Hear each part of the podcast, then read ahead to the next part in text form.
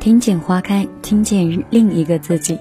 晚上好，这里是优米音乐台，我是今天晚上的主播米粒。又是一周不见，嗯，今天你又在哪个城市听着此刻米粒的节目呢？在今天的节目开始之前呢，我想发布一则寻人启事，这是为什么呢？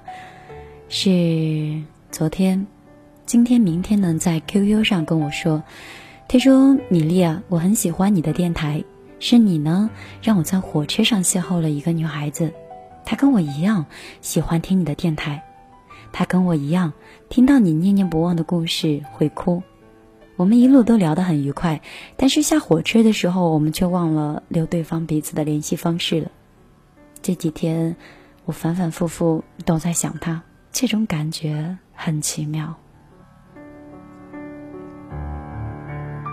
他还告诉我说呀，听说那个女孩是四川的，大学学的是地理，好像现在是刚毕业，在深圳工作。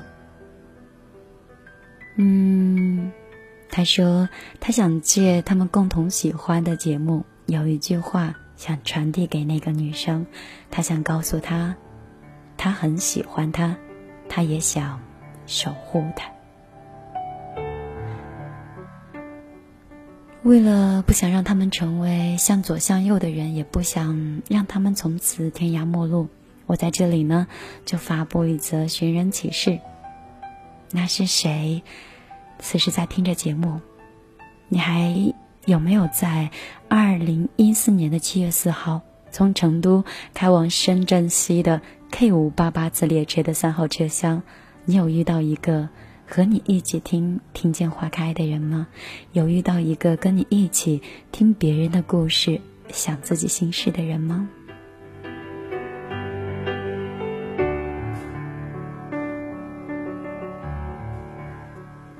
如果你此刻也听到了节目，如果你也还记得他。你记得在微信的公众账号里面搜索“米粒的后花园”，然后发来你的联系方式或者是你的 QQ 号码。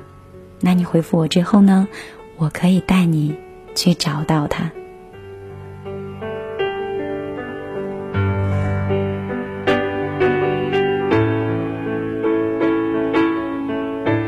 这里是正在直播的优米音乐台，我是米粒。如果你跟优米也有故事，或者跟听见花开也有故事，你也可以同时发到米粒的公众账号“米粒花后花园”里面，跟所有的小米粒一起分享一下。那今天的节目的开始，首先跟大家分享的第一首歌曲呢，是来自于牛奶咖啡的一首新的歌曲，叫《偶尔还会想起你》。那你偶尔还会想起谁呢？偶尔还是会想起你。在夜深人静的时候，也许我还不习惯没有你，偶尔还是会想起你，重复着熟悉的场景，仿佛我还能听见你声音。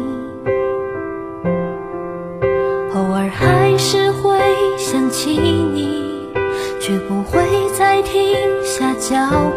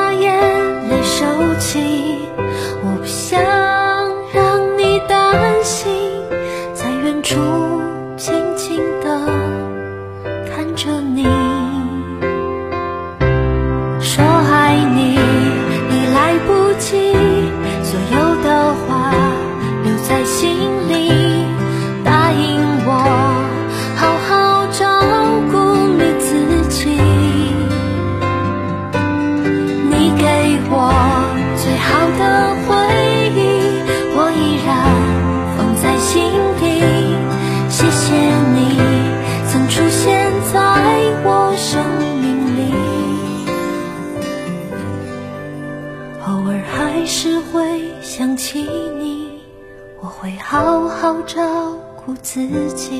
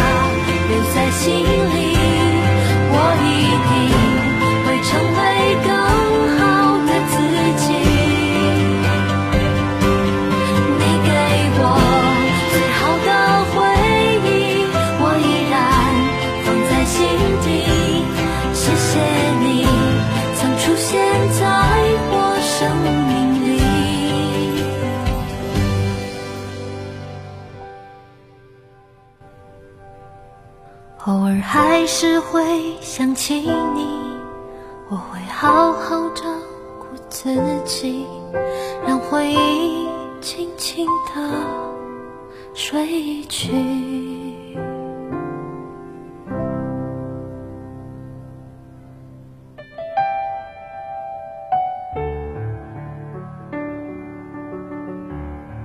偶尔还是会想起你，我会好好的照顾自己。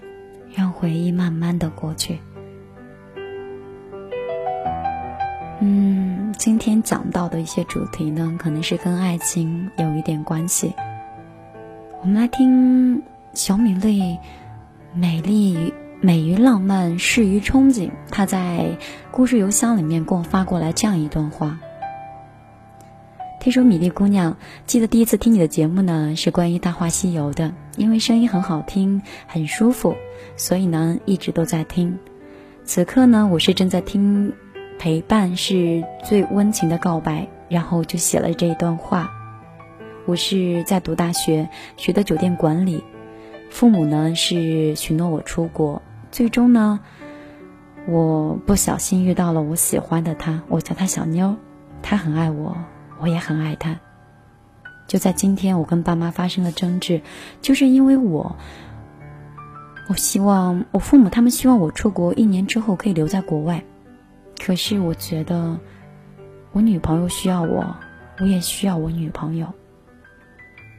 我我是很想回国的，就是因为这样呢，心里很乱。我的父母说，如果我出国。他的父母说：“如果我出国的话，就不会再答应我们在一起。或许现在这个时候是我们分手最好的时候吧。但是我真的放不下，我真的好想照顾他呀。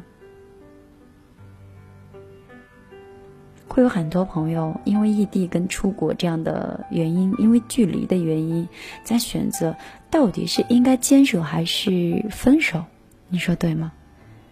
那。”我在微信的朋友圈里面呀，看有个小米粒分享了这样一段话，说是我想晚点喜欢你，说的有那么点道理，跟你分享几段文章里的文字吧。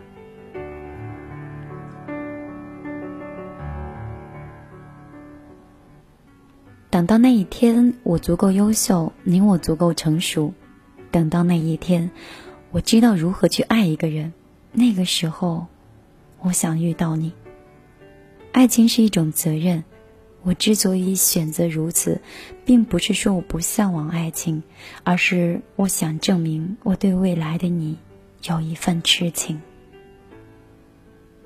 我在等待，等待到那时候，我有足够的学识和知识，我能。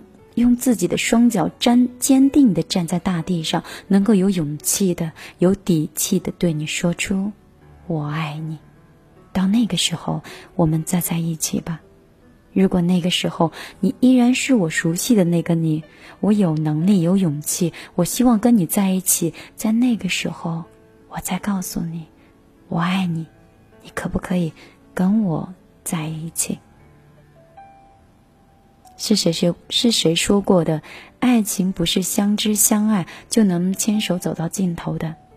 年少的我们是需要付出，别成人更多的艰辛。那么，如果我承担不起对你的喜欢和责任，那么刚开始我会选择先不打扰你。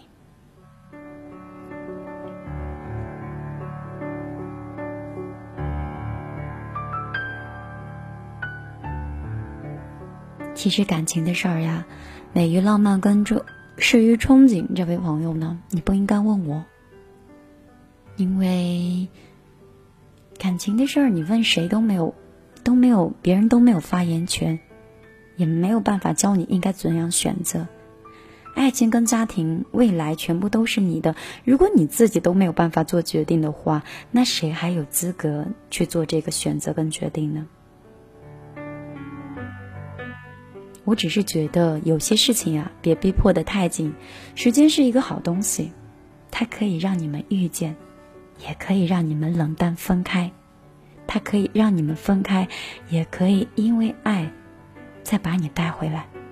因为爱不断，距离就应该不会太远。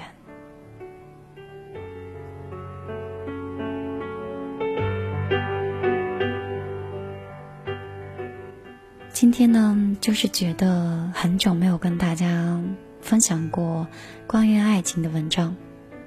打开米粒的故事邮箱之后，发现了邮箱已经塞满了邮件，然后找到一篇说到让我很感伤的文章。那我们在听完李健的这首《一往情深的恋人》之后，我们一起来听别人的故事，想自己的心事，进入我们的故事时间。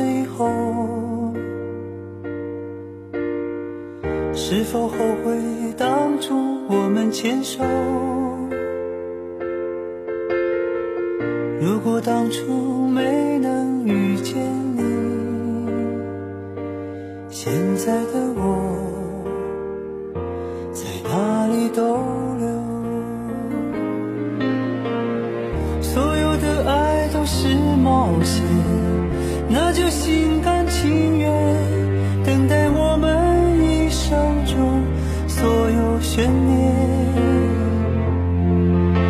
我一往情深的恋人，他是我的爱人，他给我的爱就像是带着露水的清晨。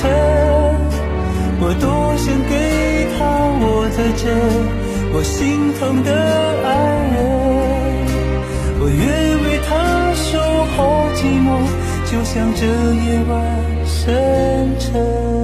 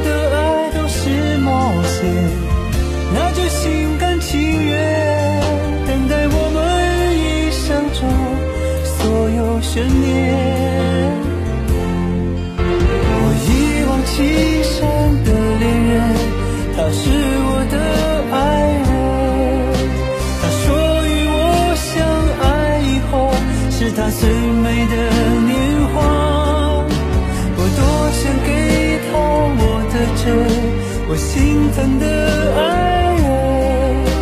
我愿为他守候寂寞，就在这夜晚深。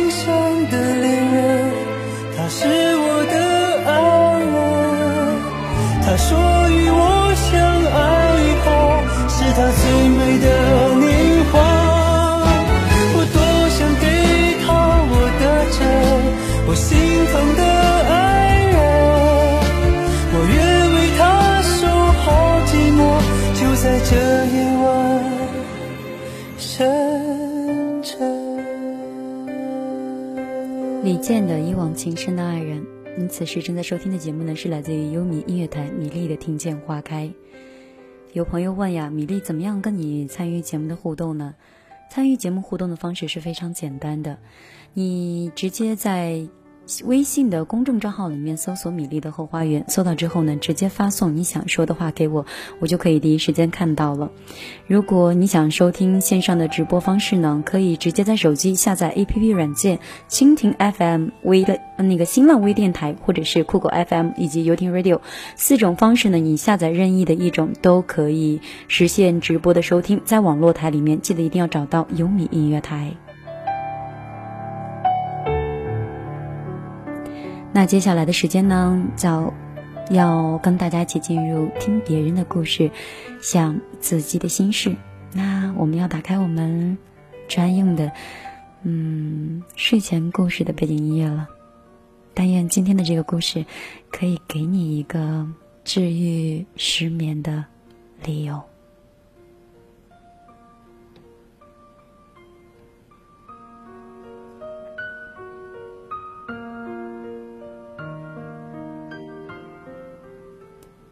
二零一三年的九月八号，那天老妈说，要别人给我介绍一个男朋友，让我们晚上去见一见。记得那天下午呢，我跟老妈一起去买家具，然后看到了下午四五点钟的样子，刚回到家就一直也没有接电话，就准备吃饭了。但是刚开始吃饭，老妈就接到电话，很不情愿的离开了家门，带着我去那个见面的地方。老妈跟别人寒暄，人家都说人到了，就这么站着聊天了一会儿。那个时候我就看到你了，我微微瞄了你一下，个子高高的，有一点黑，第一眼也是第一印象。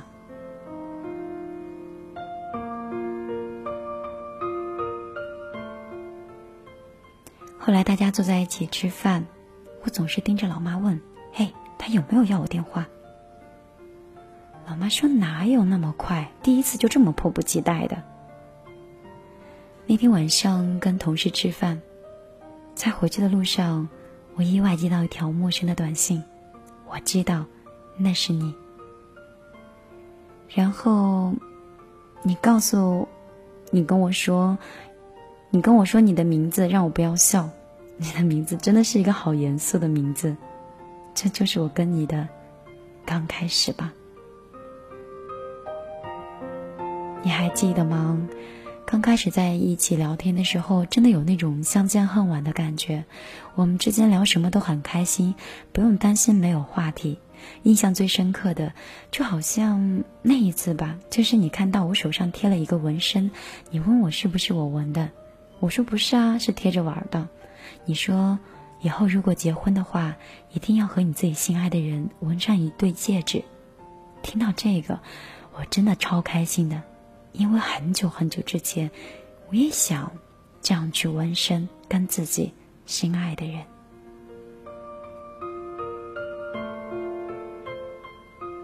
还记得第一次跟你去见面的地点在优先美地，我点了一份盖浇饭，我们坐在窗户的位置聊了很多。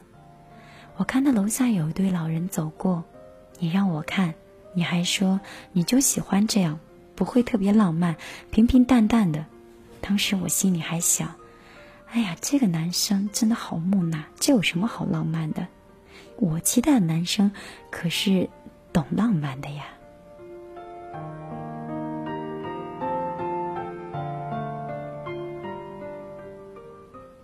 接下来的几天，我们就一直聊天。我的状态就像个花痴一样，跟所有的同事聊，你说我们之间相处的是多么多么愉快，跟他们讲我们之间的点点滴滴，讲我们所有的细节，讲我们发过的短信。我不敢主动找你，我怕你觉得我不矜持。但是每天下午的三四点钟，你主动会跟我聊天，我每天都期待着，我很开心。有一天，你突然对我说，说。为什么总是我主动找你聊天呀？我跟你说，其实我是很粘人的。那我以后可不可以找你？你说好。从那以后，我给了自己一个不再顾上矜持的理由，有事儿没事儿，总是想问你在干什么、做什么。那个时候我就想，人跟人之间的相处，真的是一件很奇妙的事情。跟有的人就感觉怎么样刻意的找话都没有可聊的，但是跟你说什么都感觉不一样。那可能从一开始我就认定未来你就是我的吧。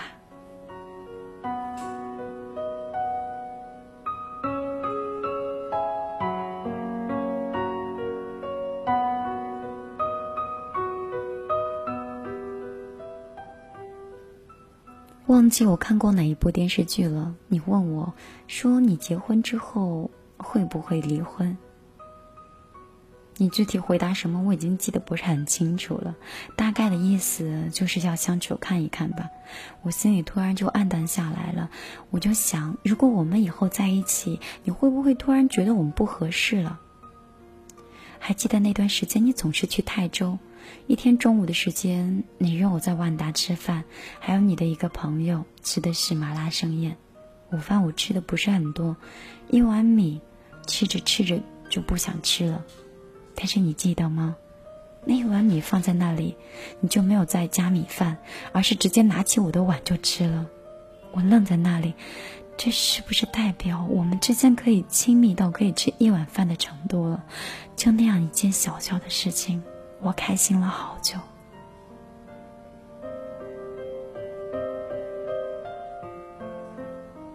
下午的时候我没有心情工作，我请假跟你一起去你的公司，我就坐在你的旁边看着你做事。虽然有点犯困，但是能够看到你，我就觉得很安心，也很幸福。这个世界没有比这再幸福的事情了吧？有一天晚上。我们吃晚饭，在公园里散步，不小心崴了脚，你扶了我一下。这件事情本来我已经记得不是很清楚了，是你后来跟我讲，这是你第一次牵我的手。我记得我们在聊什么的，然后你就用胳膊挽住了我的肩膀，比划着什么，然后就放开了。幸亏是晚上，不然。你肯定会看到我脸红的跟苹果一样，以及我那颗扑通扑通乱跳的心。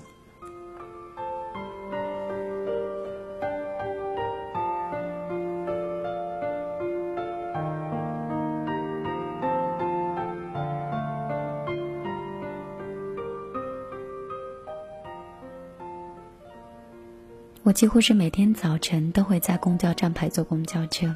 但是那一天早晨，我在等车的时候，看到一辆车就停在了站台前，一个女生上车，我无意间看到了副驾驶上的你，你也看到了我，然后你让我上车。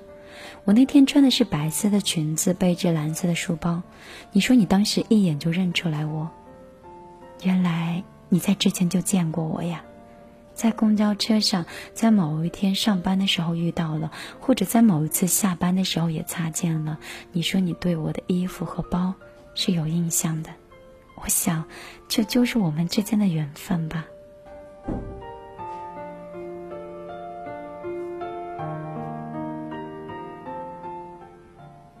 你说顺带的那个女孩是你之前嗯跟老爸一起顺便坐车的。这次也是顺便，你说开车的是你爸，我当时紧张了一下，我都不知道我当时在车上是怎么表现的，会不会不好？我还问你，你老爸对我什么印象呀？怎么老是有一种第一次见公婆的感觉呢？是不是有点太不矜持了？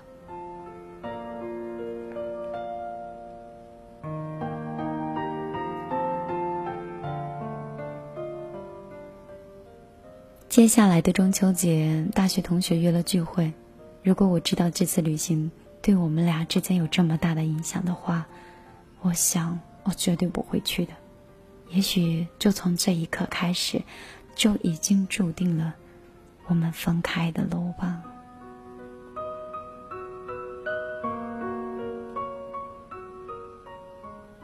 我跟你说，大学的聚会是在苏州，你跟我说等我回来。一定会告诉我一件事情。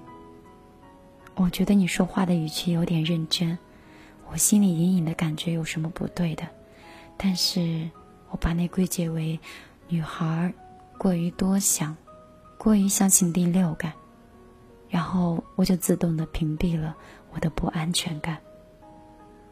我记得当时我有邀请你跟我一起去的，你说到时候再决定吧。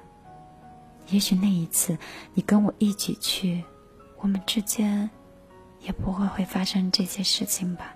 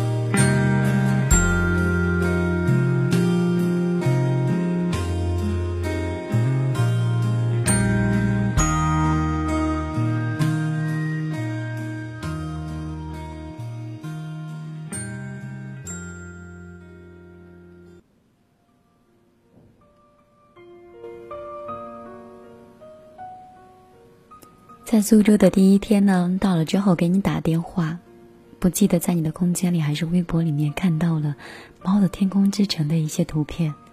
我打电话问你具体在哪里，你大体跟我说了一下，然后我们就开始扯了。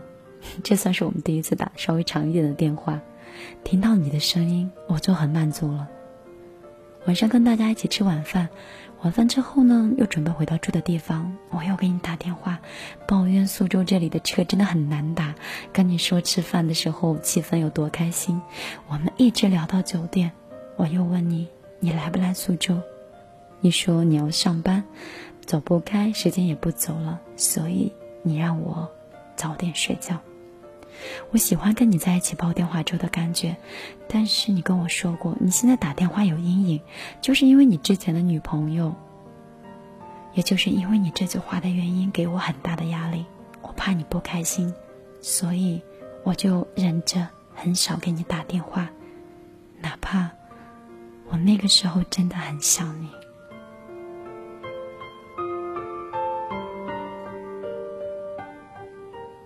在苏州的第二天，我刻意去了猫的天空之城，去你去过的地方，感觉你曾经感觉过的地，感觉过的地方，我觉得挺好的。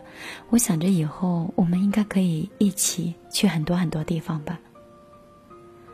碰巧我碰到了一个拍婚纱的地方，在苏州这个城市有很多古老的建筑风格，我想拍婚纱照应该很漂亮吧。我想，如果可以，我们以后一定要来苏州拍婚纱照。我给你买了礼物，你知道吗？两个玩偶，你一个，我一个，因为这只有情侣才会用吧。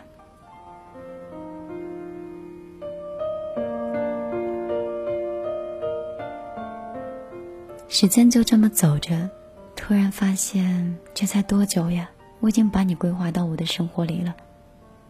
但是回家之后，等待我的却是一个那我那么让我不能接受的事实。我问你之前，你想跟我说什么？你说你想我们十一之后，我们的事情就能定下来了。说到这里的时候，我突然很开心。可是你又接着说，但是我们之间太像了，所以你觉得我们不合适。我的心。就抽了一下，怎么会不合适呢？因为相似也有错吗？有共同的语言，这是错的吗？我们之间相处的这么融洽，为什么会是这样的结果？我屈着自己的尊严挽留了你，可是你还是拒绝了，是自尊心在作祟吗？我说，那好吧，其实应该也就是不合适吧。我可能比较排斥我们之间认识的方式，讨厌像这样的介绍。就这样，我给了自己一个理由，我不再联系你。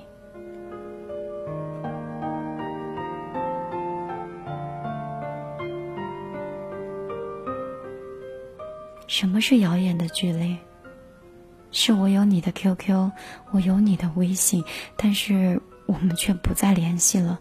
这是遥远的距离吗？这是最熟悉的陌生人吗？那天晚上，我第一次为了你哭，我真的好难过。为什么原本可以圆满的爱情，却换来这样的结局？为什么？我想不明白。我打电话给我的朋友，我在电话里面哭得很伤心。我说了我们中间好多事情，我朋友说不值得，不值吗？为什么不值？我觉得值得。我真的很想跟你在一起。那天晚上，我的眼泪哭干了，哭不出来了。我想，有些事情可能就是注定的，结束吧，结束也好，我们以后过各自的生活吧。我也想做正常的人了。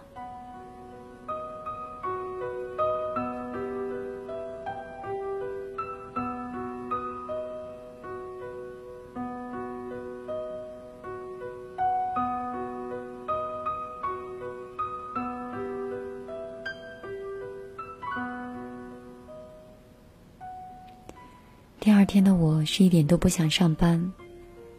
我跟我朋友说我不想上班，很困。我的那位男性朋友就跟我说：“那就去睡觉吧。”我说：“那好吧。”他是我的初中同学，是一个温暖的男生。我知道他是喜欢我的。我跟我妈说：“我跟你之间的性格太像了，所以不适合在一起。”跟我朋友说我们之间的性格太像了，不适合在一起。我跟所有知道我们的人都这么说。然后我也觉得我们性格太像了，就像你说的那样，我们不能在一起。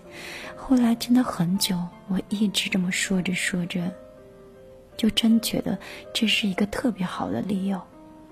之后就到了十一，那个你说本来打算定下来的日子，应该属于我们两个好好出去散心的日子。我这次去了青岛。想感受一下另外一个城市的风景，我想在另外一个城市，可不可以不想你？为了逃开你，但是我错了，我还是会更加的想念你。我只是习惯了几天没有你陪伴的日子，一直到十月快结束的时候吧，我真的开始彻底的习惯。不去想念你的日子，戒掉了之前对你的依赖，但是恰恰在这个时候你出现了，你为什么要出现呢？你为什么要评论的我的微信呢？我不痛不痒的跟你寒暄几句，我让自己不要抱幻想，不要抱期望，但是那天晚上我又失眠了，我又开始想你。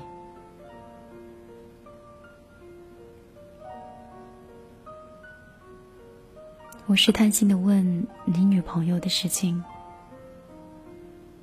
你说你以为有女朋友了，你说你已经有女朋友了，我心里痛了一下，怎么可以这么快呢？原来我是真的不适合你呀！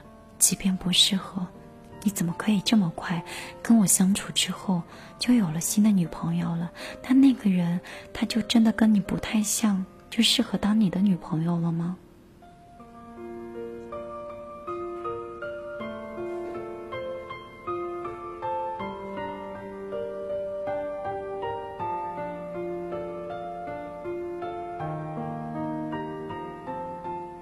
有一次我参加朋友的婚礼回来，我开玩笑的让你来接我，结果没想到你真的来接我了。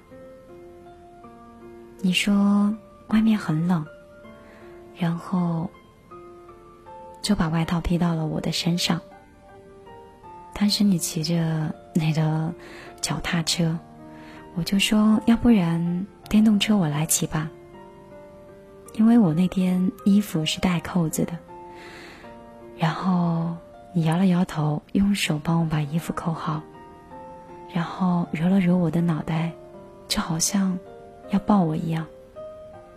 那天天虽然很冷，但是因为你的举止却让我心暖暖的。我们一起去吃烧烤，然后你送我回家。在回家的路上，我问你：“你是真的有女朋友吗？”你说是的。然后我说：“你回去之后给我看看她的照片呀。”你送我回家之后，就真的发了一张照片给我看。一个很秀气的女孩，微笑的脸庞，那个脸伤得我心很疼。她越是甜蜜，我就越是疼。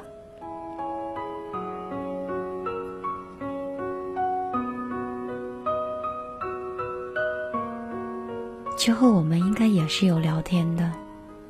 我刻意的不去多想你。你说你跟我相亲之后遇到的女生一个比一个好看。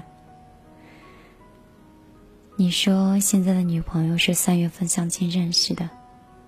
当时的我我真的不知道我们是怎么样错过的，真的是一辈子的时间。现在我们都到了遇到对的人，都准备一辈子年龄的。现在我们都到了遇到对的人，都准备谈一场一辈子的婚姻了。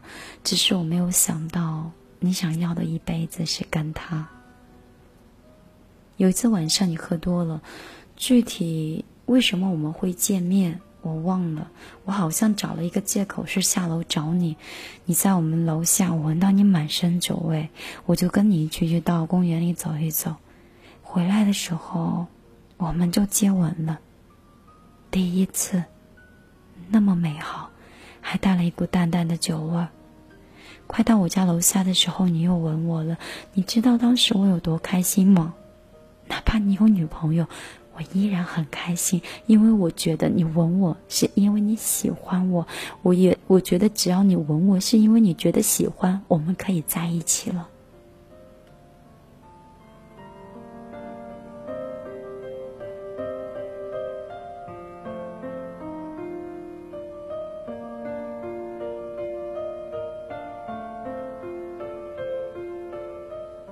天，你见我，依然是跟我说，说我跟你很像。我说那又怎么样呢？我们在一起吧。你是喜欢我的，但是你却回答我说不可以。我问你，那你为什么要吻我？是因为喝酒吗？你说可能是。你知道你那个表情有多伤人吗？我又一次感到了疼，我像个白痴一样开心了一个晚上，最后就换了这句话：我就真的有这么差吗？我真的有这么不如他吗？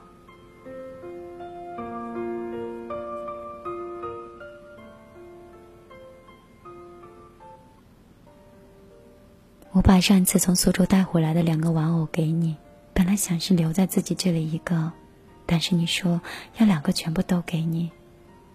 我真的什么都听你的，都给你。你放在了车上。有一次我们吃午饭，我问你，你们之间好到什么程度了？是不是双方父母都已经见面了？你说是的。我懂，我明白。我忍着疼，我在想，双方父母都见面了，那我的位置到底在哪里呢？你送我到了公交站台。下车的时候，我把代表我的那个玩偶顺手就拿走了。我还是很难过。你问我怎么了，我不理你。你一定要问我吗？难道你感受不到吗？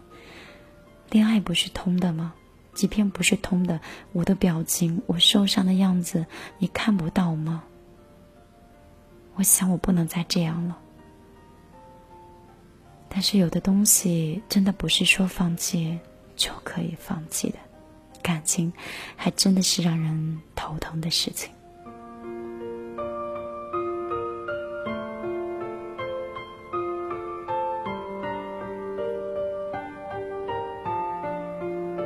我记得后来我们有很长的一段时间是纠缠不清的，你一直给我的感觉是你跟你的女朋友没有那么好了。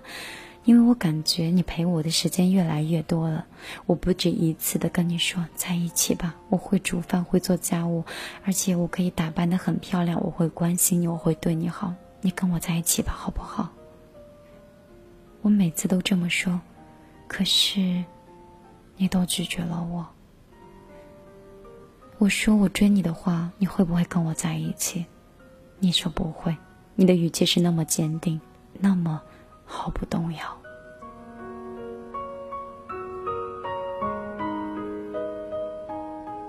所有的转折都从二零一四年的四月开始吧。你给我介绍了一款游戏，游戏是需要注册新浪微博的。我下载了新浪微博，然后加了你的关注。结果，这就是摧毁我的最大的一步。一瞬间，我看到了你微博的每一条，我看到了一个经常跟你互动的人。我问他这个人是不是你的女朋友？你说是的。我进到他的微博里面，看到你们的对话。你知道看到那些对话对于我来说是多么残忍的事情吗？瞬间眼泪都开始控制不住了。你留言说：“亲爱的，反正明天要去你家，你说有我陪着呢。你们之间这么好。”我真的一点都没有感觉到，我真的像白痴一样活在自己的世界里面。我认为有一天你一定会在我的身边。你们那么好，那我又是什么呢？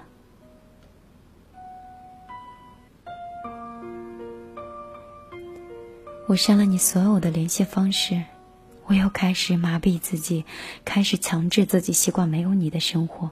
我以为我也可以强大到对你无所谓。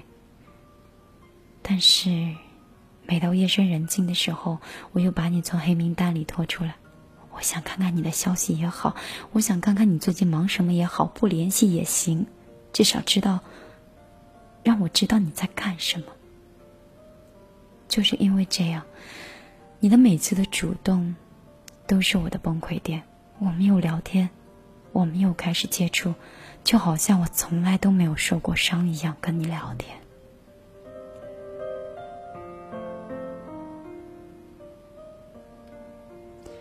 后来我陪老妈参加了一个叔叔的婚礼，婚礼上看到新娘新郎在一起，接受了所有人的祝福。我总是惯性的想到你，我跟你说，我们结婚好不好？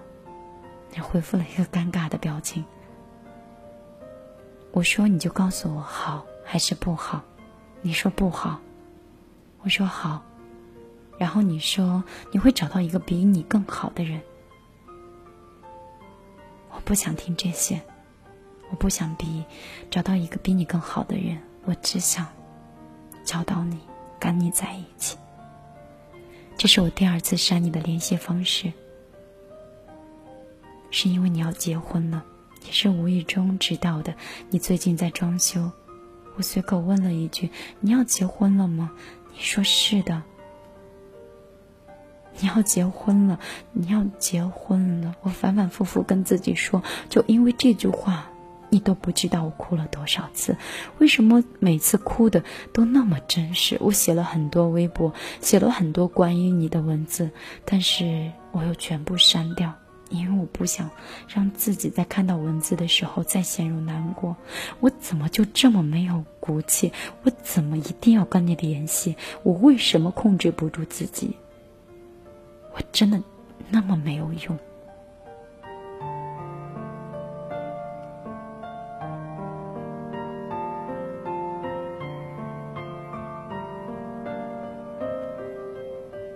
有的东西会真的把你拉到现实的世界，比如说你跟他的婚纱，微信里面你发了你们拍婚纱的花絮，我淡淡的说。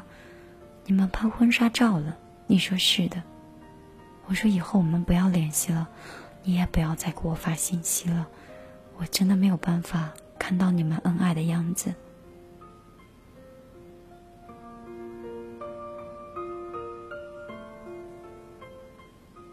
你发信息说，其实你也是下了很足的勇气，才发到你们的微信里面去的。一天晚上，我在你家，我在我家楼下等你。你给我买奶茶，我把上次在网上帮你买的衣服拿给你。我们开始聊天。你说你当初跟我相处的时候，跟你老爸说，说我就是你一直想找的那个人。你说，当你妈给我打电话的时候，你是多开心。你说你跟我在一起的时候多开心，你说家家有本难念的经，你说刚开始走错了，现在改变不了了，你说我穿着你给我买的衣服却跟别的女人在一起，你觉得我不累吗？你说你说了很多，这些话是你第一次说出来，何必要说呢？你都要结婚了，说这些在给我希望吗？说这些。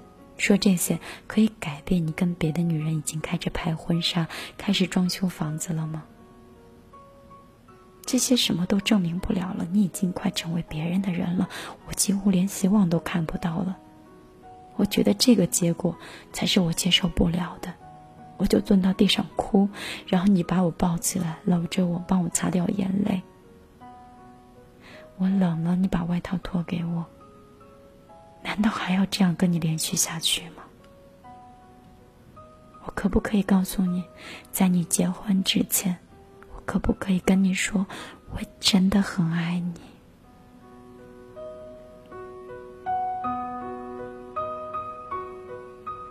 对你的感觉还是删删，然后再加回来，总是这样，一次又一次。米粒。我给你写这个已经哭了很久了，我想问你，我这么难过，有什么办法可以治疗吗？我想问问你，什么时候我才可以不难过呢？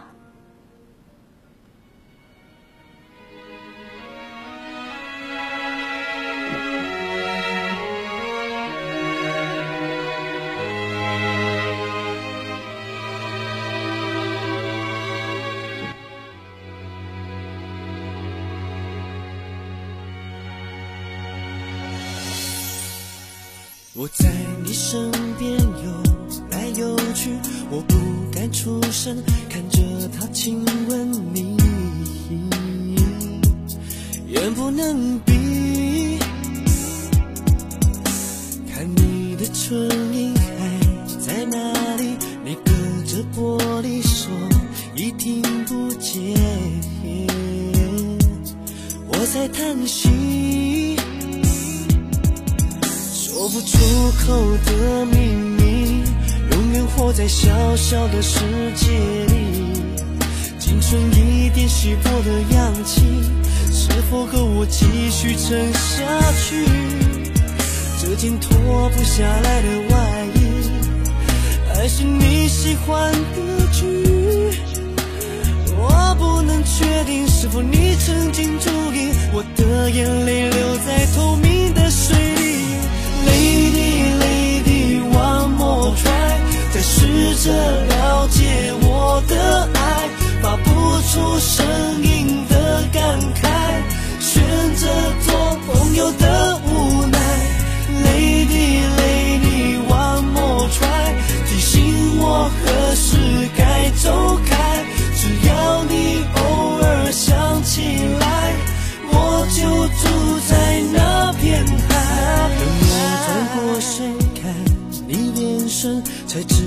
自己想得太过天真，伤得太深。爱来的时候划破城门，我早该知道你终究不是我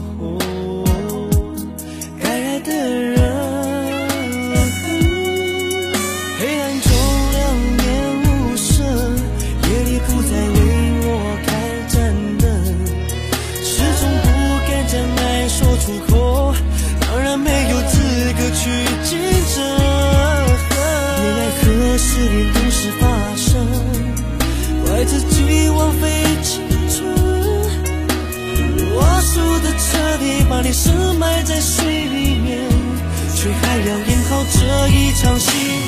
Lady, lady, one more try，再试着了解我的爱，发不出声音的感慨，选择做朋友的无奈。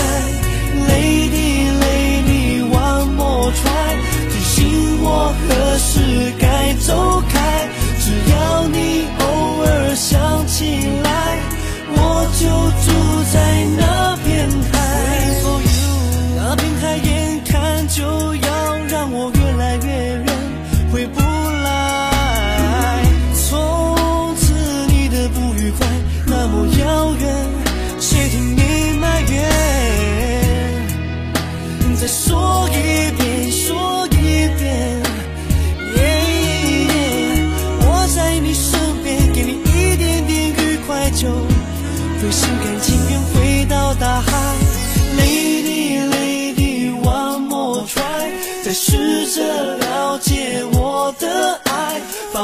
出声音的感慨，选择做朋友的无奈。Lady, lady, one more try，提醒我何时该走开。只要你偶尔想起来，我就住在那片海，那片海。罗志祥的小丑鱼这首歌呢是要送给今天给我们提供这篇文章的露水的小丑鱼。其实之前也是晚上看到落水小丑鱼给我发来的这篇文章，看完之后的时候，其实感触很深。每个女孩一旦进入一个死角之后呢，就会变得特别的傻。在这里呢，明明没有安抚的话，有些东西慢慢的就看得越来越清楚了。有些东西有舍有得，该放下的就应该就停下吧。今天晚上的米粒的听见花开到这里呢，就要跟大家说再见了。今天晚上的编导苏苏以及字幕不屌。